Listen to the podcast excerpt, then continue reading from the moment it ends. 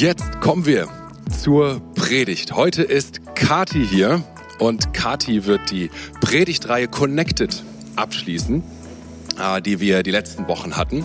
Es geht also um Gemeinschaft. Und Kati, das ist etwas, was ich an dir schätze. Du siehst nicht nur den Menschen als Objekt, als ein Ding, sondern dir ist wirklich der Mensch total wichtig. Das merkt man immer wieder. Du gehst Menschen im Detail nach, du, dir ist es wichtig, wie es ihnen geht und so weiter. Das finde ich stark.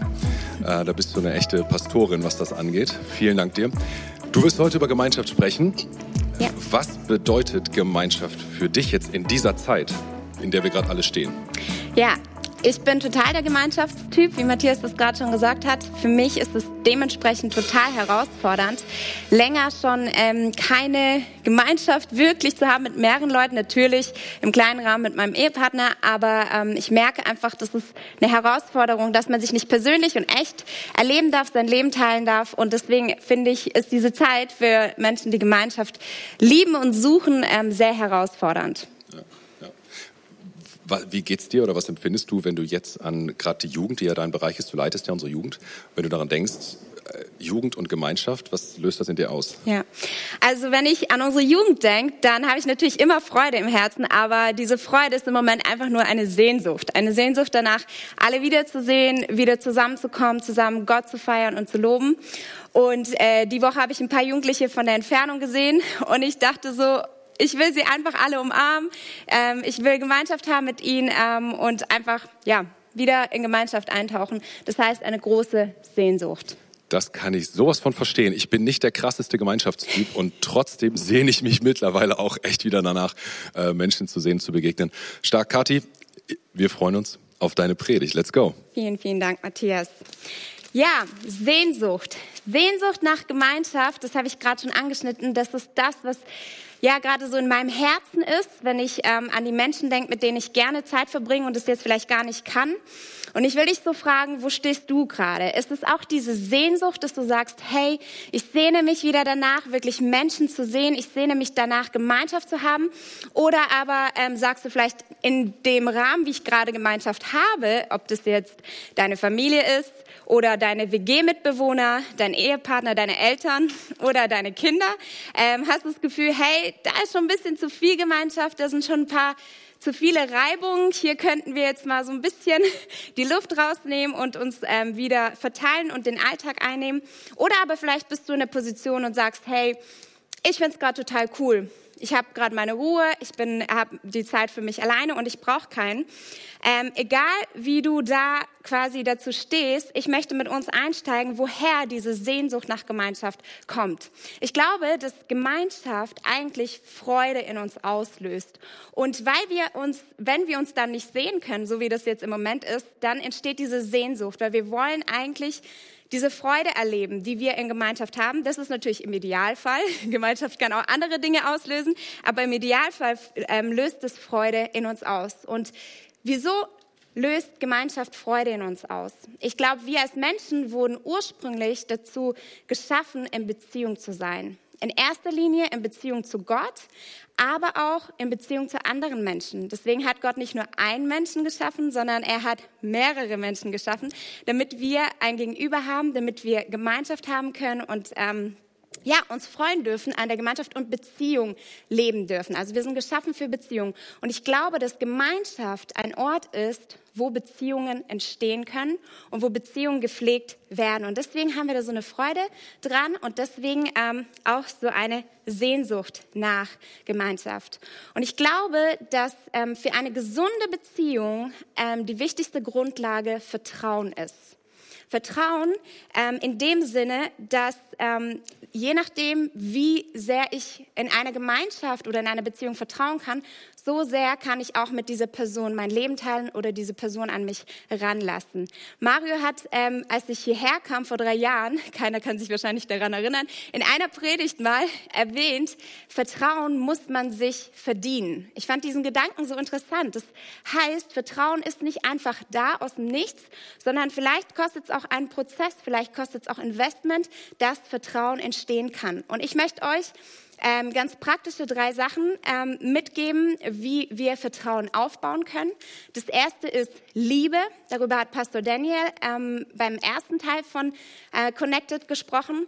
Er hat davon gesprochen, dass die Liebe Christi uns verbindet und dass wir dadurch ein echtes Interesse aneinander haben und quasi Vertrauen auch aufgebaut wird. Wenn wir echtes Interesse aneinander haben, dann bauen wir Vertrauen auf zueinander. Die zweite Sache ist ein sicherer Ort. Vertrauen entsteht an einem sicheren Ort. Wenn wir mit Gemeinschaft einen sicheren Ort schaffen und Menschen wissen, wenn ich dahin komme, dann bin ich sicher. Ich werde nicht bloßgestellt, ich werde nicht vor den Kopf gestoßen. Äh, die Dinge, die ich sage, werden nicht irgendwie negativ ähm, in, in Dreck gezogen, werden nicht weitererzählt. Dann entsteht ein sicherer Ort, wo wir Vertrauen aufbauen können und Beziehungen aufbauen können.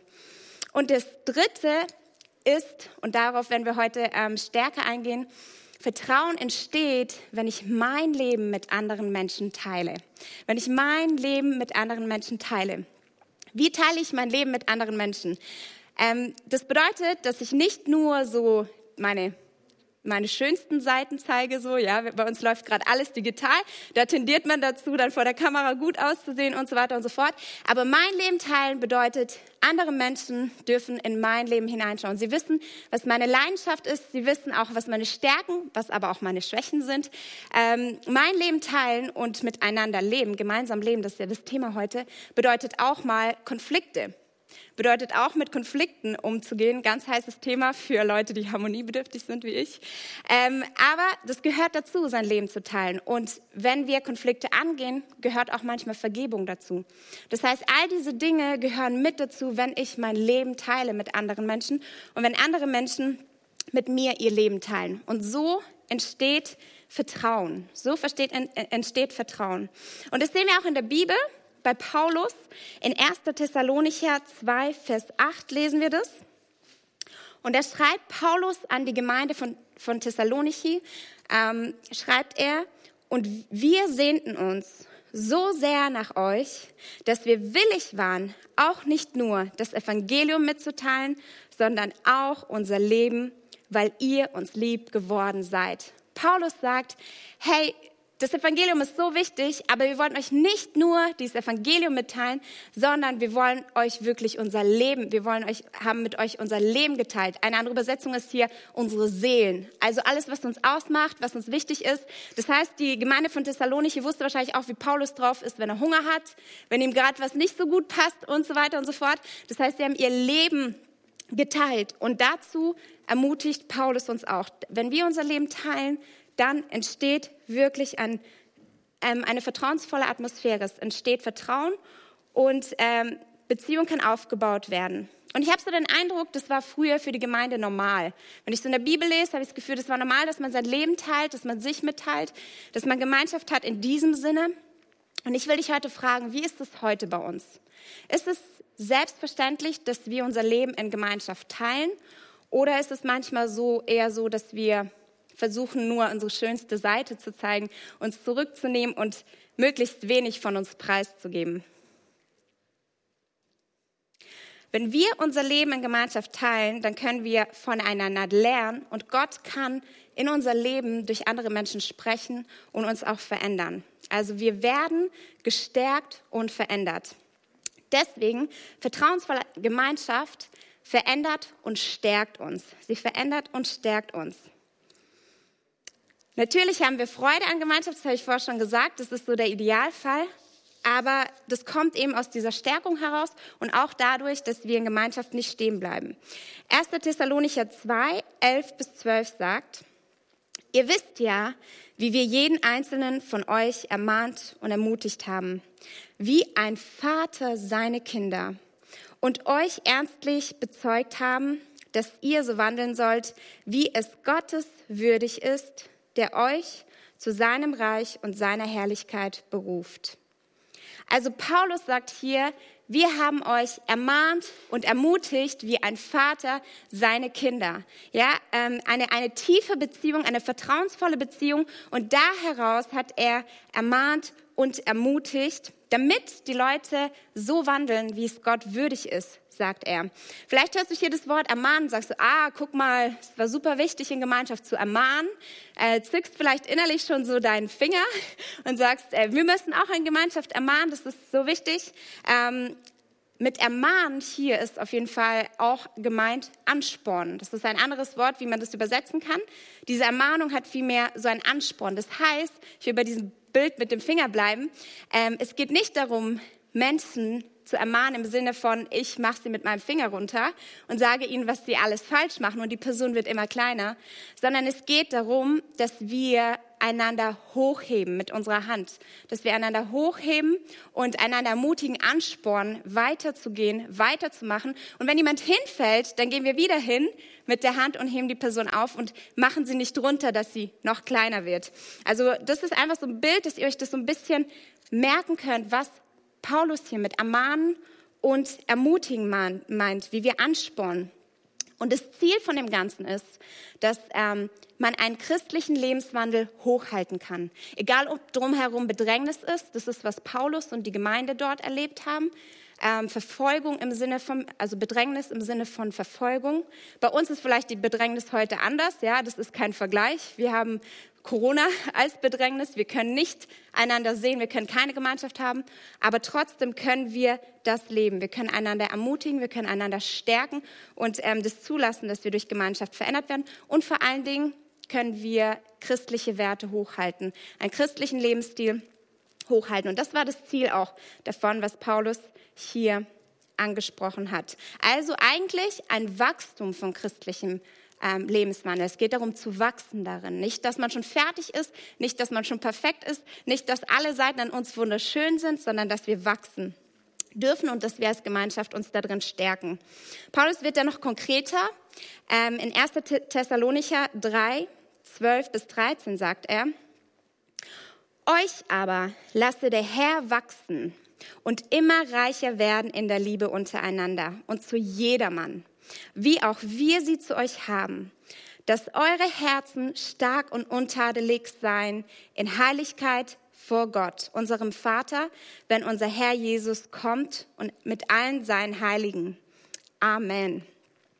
Und das Fazit aus diesen Versen ist, Paulus sagt, wir brauchen ein Wachstum an Liebe. Wir brauchen ein Wachstum an Liebe, ähm, damit unsere Gemeinschaft gestärkt werden und wir diesen heiligen Lebenswandel vollbringen können, ja, tun können und da auch hinkommen, Heiligkeit irgendwann vor Gott stehen können. Also diesen Prozess. Gemeinschaft begleitet mich auch in diesem Prozess und hilft mir, da zu wachsen. Und warum ist Paulus die Liebe hier so wichtig? Warum sagt er, die Liebe muss wachsen? Ja, Pastor Daniel ist da schon gut drauf eingegangen am Anfang der Predigtreihe.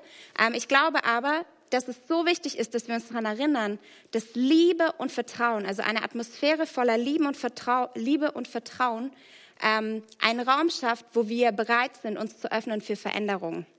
Also wenn Liebe und Vertrauen herrschen, dann kann ich mich öffnen und bin ich auch bereit, ähm, in mein Leben hineinzusprechen zu lassen von Menschen, ähm, mich zu verändern, Prozesse zu gehen, aber auch bei anderen Menschen ins Leben hineinzusprechen. Deswegen ist ähm, Paulus hier die Liebe so sehr wichtig. Wenn die Liebe wegfällt, dann können wir schnell in, diesem, in dieser Fingerkultur ähm, landen und ähm, Menschen können verletzt werden und an dieser Gemeinschaft leiden.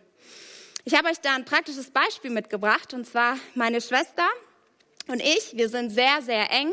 Äh, wir haben uns sehr, sehr lieb. Meine Schwester ist zwei Jahre älter als ich und sie hat wirklich Liebe für mich. Und vor einigen Jahren Schon wirklich einige Jahre her habe ich eine Entscheidung getroffen in meinem Leben, die tatsächlich für mich nicht gut war, die ich aber als nicht so ähm, einschätzen konnte, dass sie schlecht ist für mich, ja. Also mein Gedanke war so, hey, es ist super, ja. Ich mache das, ich will das, ich mache das. Und ähm, sie hat mir ganz klar gesagt, hey, Kathi, ich finde es nicht gut. Ich glaube, es ist nicht gut für dich, dass du das machst und äh, die Auswirkungen davon. Und ich bin da ganz klar, es ist nicht gut für dich. So. Und in all dieser Zeit ist sie mir immer mit Liebe begegnet. Sprich, sie ähm, hat mich immer offen empfangen und äh, die, das hat nichts an unserer Liebe geändert. Also das hat Paulus gemeint. Die Liebe ist da und die Liebe soll wachsen. Und gleichzeitig aber war sie auch ganz klar und hat immer wieder, wenn es zu diesem Thema ging und ich vielleicht versucht habe, mich da zu beschweren oder was auch immer, hat sie ganz klar gesagt, hey, du weißt, was ich dazu denke und ähm, das ist nicht gut und du solltest ähm, da eine andere Entscheidung treffen. Heute weiß ich so sehr, hey, meine Schwester hatte sowas von recht und ich bin dankbar, dass ähm, ihre starke Liebe zu mir sie dazu befähigt hat oder ermutigt hat, mich da immer wieder zu ermutigen und mir zuzusprechen und zu sagen, hey, eigentlich ist was anderes gut für dich. Also die Wahrheit auszusprechen. Menschen, die uns lieben, sprechen Wahrheit in unser Leben und wollen, dass wir vorankommen. Das heißt, durch solche Gemeinschaft, wo Vertrauen und Liebe herrschen, können wir charakterlich, aber auch geistlich wachsen und uns verändern. Und ähm, wenn Liebe und dieses Vertrauen herrscht, dann kommt meistens ein ganz bestimmtes Prinzip hervor, das wir in dem Leben von Jesus sehen. Und dafür möchte ich mit euch in die Geschichte von Jesus und der Ehebrecherin einsteigen. Die Geschichte steht im Johannesevangelium im achten Kapitel. Ähm, mehrere Verse, wir lesen nur sieben bis elf. Ich gebe euch den Kontext mit für die Leute, die vielleicht mit der Geschichte noch nicht so vertraut sind. Ähm, es ist eine Situation, wo Schriftgelehrte und Pharisäer eine Ehebrecherin zu Jesus bringen und sagen, Jesus, diese Frau hat gesündigt und sie muss gesteinigt werden nach dem Gesetz von Mose. Was sagst du? Also sie wollten Jesus versuchen und ihn fragen, hey, was, was ist deine, deine Meinung dazu, damit sie ihn verurteilen können, ja? Und ähm, Jesus hat sich die Zeit genommen und dann lesen wir in den Versen 7 bis 11. Als sie nun fortfuhren, ihn zu fragen, richtete er sich auf und sprach zu ihnen, wer unter euch ohne Sünde ist, der werfe den ersten Stein auf sie. Und er bückte sich wiederum nieder und schrieb auf die Erde. Als sie aber das hörten, gingen sie von ihrem Gewissen überführt, einer nach dem anderen hinaus, angefangen von den Ältesten bis zu dem Geringsten. Und Jesus wurde allein gelassen. Und die Frau, die in der Mitte stand. Da richtete Jesus sich auf, und da er niemand sah als die Frau, sprach er zu ihr, Frau, wo sind jene deine Ankläger? Hat dich niemand verurteilt? Sie sprach zu ihm, niemand Herr. Jesus sprach zu ihr, so verurteile ich dich auch nicht. Geh hin und sündige nicht mehr. Geh hin und sündige nicht mehr. Als ich das gelesen habe, habe ich gedacht, so ein Jesus Move, ja, das ist so sehr Jesus, das ist so sehr Jesus. Er sagt ganz klar, hey, ich vergebe dir deine Sünde, aber auch, ich sage dir, geh hin und sündige nicht mehr. Und dieses Prinzip, das dahinter steckt, von dem ich auch vorher geredet habe, nennt sich Gnade und Wahrheit. Wir kennen das als Gnade und Wahrheit. Jesus hat die Gnade, unsere Sünden zu vergeben und gleichzeitig bringt er so diese Wahrheit mit und sagt, hey, ich mache dich auch frei von deiner Sünde. Sprich, Jesus will dir nicht nur, dir und mir, nicht nur unsere Sünden vergeben, sondern er will uns auch frei machen von unserer Sünde. Er will uns befähigen, dass wir ohne Sünde leben können, dass wir wirklich frei sind von dem, was uns einst mal gefangen genommen hat. Und ich habe euch hier das mal mitgebracht auf der Flipchart so ein bisschen veranschaulicht, dass ihr euch das vorstellen könnt. ihr seht die Zeichnung, meine Kunst versus jemand, der besser zeichnen kann. Ähm, genau. Ähm, die Pharisäer und Schriftgelehrten, die Ehebrecherin, die in der Mitte stand, ähm, so steht es da, und Jesus. Und diese Personengruppen oder auch Personen nehmen ganz unterschiedliche Dinge ein. Diese Frau hat gesündigt, sie ist hilfesuchend, sie ist ängstlich, sie ist bedürftig vielleicht auch. Ja, sie hat vielleicht Scham. Ich meine, fühlt man sich ja bloßgestellt so, wenn alle schon da stehen mit den Steinen und sagen, hey, Jesus, sie hat gesündigt. Und ähm, da sind diese Richter schon die Steine gesammelt und warten nur noch drauf, ihr Urteil zu geben, diese Frau zu töten. Und Jesus ist da mit seiner Gnade und Wahrheit. Und er sagt, ich vergebe dir, geh hin und sündige nicht mehr. Also wir haben diese verschiedenen Positionen hier und ich möchte dich heute fragen, wo stehst du? Natürlich kann man sagen, da gibt es noch ganz viele andere Positionen, aber wo stehst du in, in diesen Positionen? Bist du in der Gruppe der Richter? Bist du vielleicht so, in, in, so lange schon in Gemeinde und ähm, unterwegs und denkst so, wow, ähm, ich hab, bin schon so weit entwickelt und so weiter und so fort, äh, geistlich stark ähm, und wartest darauf, bis Menschen einen Fehler machen, wartest darauf, bis Menschen vielleicht sündigen, um dann mit Steinen zu werfen. Früher wurden wirklich mit Steinen geworfen. Heute sind es vielleicht negative Worte, ähm, Entmutigung, Lästerung, was auch immer. Ja, ähm, es können ganz viele Sachen sein. Oder vielleicht sogar auch einfach der Müll, der sich in unserem Herzen ansammelt, wenn wir irgendwie Frust oder solche Dinge ähm, erleben. Das können alle Steine sein. Bist du in dieser Position des Richtens und Verurteilens? Oder aber findest du dich in der Position von Jesus wieder. Gnade und Wahrheit. Gnade und Wahrheit. Jesus sagt ganz klar, ich vergebe dir und ich befähige dich auch, dass du ohne Sünde leben kannst. Ähm, ich habe für euch eine Illustration mitgebracht. Dafür bitte ich einmal meinen Mann hierher. genau. Zwar dieses Band. Vielleicht stellen wir uns hier vor die Kanzel, dann kann man es besser sehen. Ähm, und wenn wir jetzt sagen würden, Freddy ist die Wahrheit. Das passt tatsächlich besser, glaube ich. Freddy ist die Wahrheit, ich bin die Gnade. Ähm, und quasi, wir wären auf diesem, auf diesem Seil gespannt. Und wenn ich jetzt zum Beispiel, wenn er jetzt zum Beispiel die Wahrheit immer mehr überwiegen würde und immer mehr anspannen würde und anspannen würde und anspannen würde und anspannen würde, dann könnte er das irgendwann nicht mehr halten. Das ist Autsch. Ja? Das ist ein Bild dafür, wie es gehen kann, wenn eins von den beiden überwiegt. Ja, wenn nur noch Wahrheit da ist, irgendwann wird es nicht mehr ausgehalten und es lässt los und es tut weh. Wahrheit, wenn sie nur alleine dasteht, kann wehtun. Ja, sie kann wirklich, wirklich wehtun und was noch schlimmer ist, sie kann sich in Gesetzlichkeit entwickeln so, dass wir nur noch nach dem Gesetz trachten und sagen, hey, das und das hast du falsch gemacht, das und das ähm, ist falsch, deswegen müssen wir jetzt die Steine werfen. Genauso kann es aber sein, schlecht sein, wenn wir nur, wenn nur die Gnade und die Gnade und die Gnade quasi in Fokus steht und gesehen wird. Warum?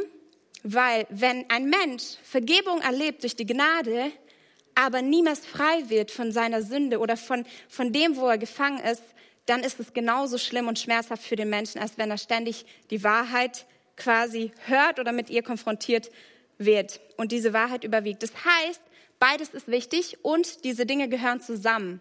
Deswegen hat Jesus auch immer beides zusammengebracht.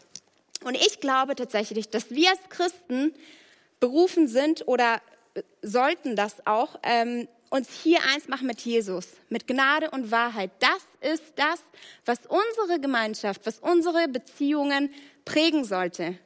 Gnade, Vergebung, in dem Sinne, hey, ich will nicht nur von Jesus Vergebung annehmen die ganze Zeit, sondern ich will auch anderen vergeben. Und dann gleichzeitig die Wahrheit. Mir ist vergeben, aber ich möchte nicht da stehen bleiben, wo ich bin, sondern ich möchte weitergehen. Ich möchte mich weiterentwickeln. Ich glaube, das ist unsere Aufgabe von Christen in Gemeinschaft. Jetzt fragst du dich vielleicht, wie lebe ich das? Das ist ja, hört sich ja super an. Ich bin aber nicht Jesus. Ähm, ich glaube, dass wenn wir Liebe, Barmherzigkeit und Mitgefühl hochhalten und uns wichtig sind, dann können wir auch Gnade und Wahrheit leben. Herr Jesus hat diese Ehebrecherin gesehen.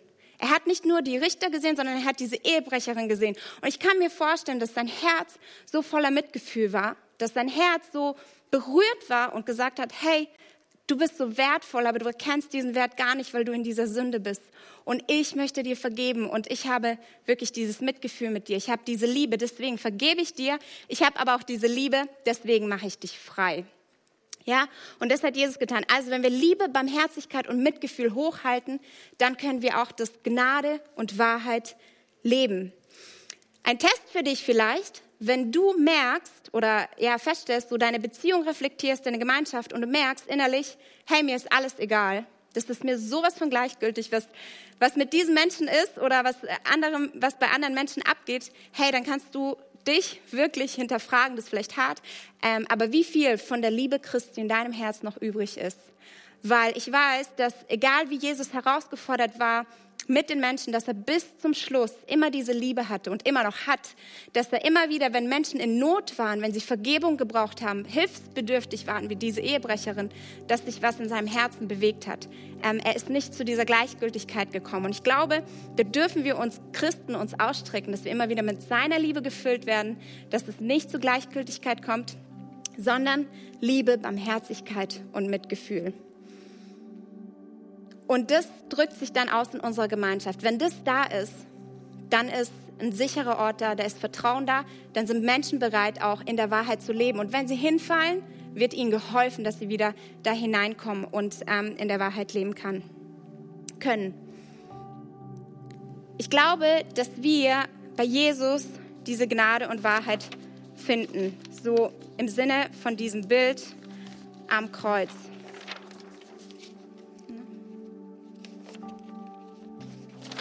Hier einfach mal ein Kreuz mitgebracht. Ich meine, ihr wisst alle, wie das Kreuz aussieht. Ähm, und Gnade und Wahrheit kommen dort zusammen. Das heißt, wir bekommen bei ihm am Kreuz diese Gnade und Vergebung, aber wir bekommen auch dort diese Wahrheit, dass wir ein anderes Leben führen dürfen. Und ich glaube, also in meiner Vorbereitung, in meiner Vorbereitung für diese Predigt hatte ich so den Eindruck, dass Gott heute Beziehungen wiederherstellen möchte. Dass Gott heute Gemeinschaft stärken möchte. Er möchte Beziehungen wiederherstellen in diesem horizontalen, deswegen habe ich euch das mitgebracht, dass ihr euch das ähm, einfach besser vorstellen könnt. Ja? Diese Beziehung zwischen Gott und dir will er wiederherstellen durch Gnade.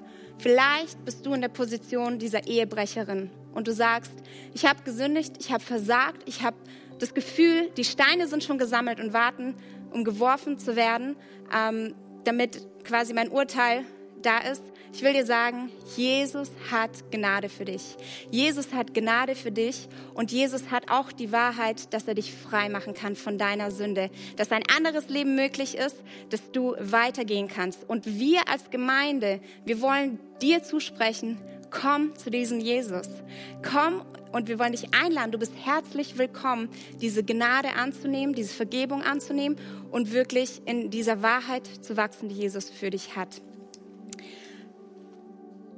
Die andere Form, wie Jesus, glaube ich, heute Beziehungen wiederherstellen möchte, sind zwischenmenschliche Beziehungen. Vielleicht hörst du diese Predigt und sagst, ja, super, Kathi, ich wurde so viel verletzt in Beziehungen, ich wurde so viel enttäuscht und ich bin einfach, ich will keine Gemeinschaft mehr haben, ich will keine Beziehung mehr haben, vielleicht sogar im engeren Kreis. Ich glaube aber, dass durch seine Gnade und seine Wahrheit können Beziehungen wiederhergestellt werden. Wir können Menschen vergeben, dadurch, dass Jesus vergeben hat. Keiner sagt, dass es leicht ist, keiner sagt, dass es so ein Fingerschnips ist, sondern was wir hier lesen, immer wieder, es sind Prozesse. Und deswegen will ich dich einladen, egal was heute auf deinem Herzen ist, ist es vielleicht, dass du ähm, gesündigt hast und dass du Jesus brauchst, komm zu ihm und lade ihn ein in dein Herz Mach dein Herz weit für ihn, dass er seine Gnade ausschütten kann. Oder aber, wo du heute vielleicht bist und Beziehungen wirklich kaputt gegangen sind, du ähm, den Wert von Gemeinschaft nicht mehr erkennen kannst, dass du Jesus in dein Herz einlädst und dass ähm, du da Heilung empfängst und Wiederherstellung empfängst. Und ich möchte jetzt zum Abschluss von meiner Predigt ähm, für diese Personengruppen beten. Jesus Herr, ich danke dir so sehr dass du Gnade für uns hast und Wahrheit. Jesus, ich danke dir für deine Liebe, die niemals in Gleichgültigkeit kommt, sondern dass deine Liebe immer lebendig ist für uns. Jesus, ich danke dir für jeden Einzelnen, der jetzt hier gerade zuhört und dein Wort heute Morgen gehört hat. Und ich bete, Herr, dass unsere Herzen weit werden, deine Liebe, deine Gnade und Wahrheit zu empfangen, aber auch aus dieser Gnade und Wahrheit heraus zu leben, Jesus. Ich bete, dass die Menschen, die jetzt wirklich Schuld und Scham auf ihrem Leben verspüren, in ihrem Herzen verspüren, dass du hineinkommst, dass sie dich einladen, Jesus, und dass deine Vergebung ausgeschüttet wird in ihre Herzen, Jesus. Ich bete für die Menschen, die wirklich Wiederherstellung brauchen von Beziehungen, dass sie lernen, aus der Gnade und Wahrheit zu leben. Hilf ihnen, diesen Prozess von Vergebung zu gehen. Und gebrauche du unsere Gemeinschaft, Herr, damit wir diese Wege gehen können, damit wir gestärkt werden. So wie Paulus gesagt hat in diesem Vers, damit eure Herzen gestärkt werden und damit ihr vorangehen könnt. Jesus, dafür bete ich in Jesu Namen. Amen. Ich will dich ermutigen, nimm das mit in deine kommende Woche ähm, und lass dich von Gott durch Gemeinschaft verändern. Lass dich von Gott durch Gemeinschaft stärken. Ja, wie Paulus sagt, unsere Herzen werden stark gemacht und lebe aus dem Prinzip der Gnade und Wahrheit, weil das ist ein Prinzip, das Jesus uns vorgelebt hat und das ermöglicht, dass Gemeinschaft wirklich kraftvoll ist und unser Leben verändert. Amen.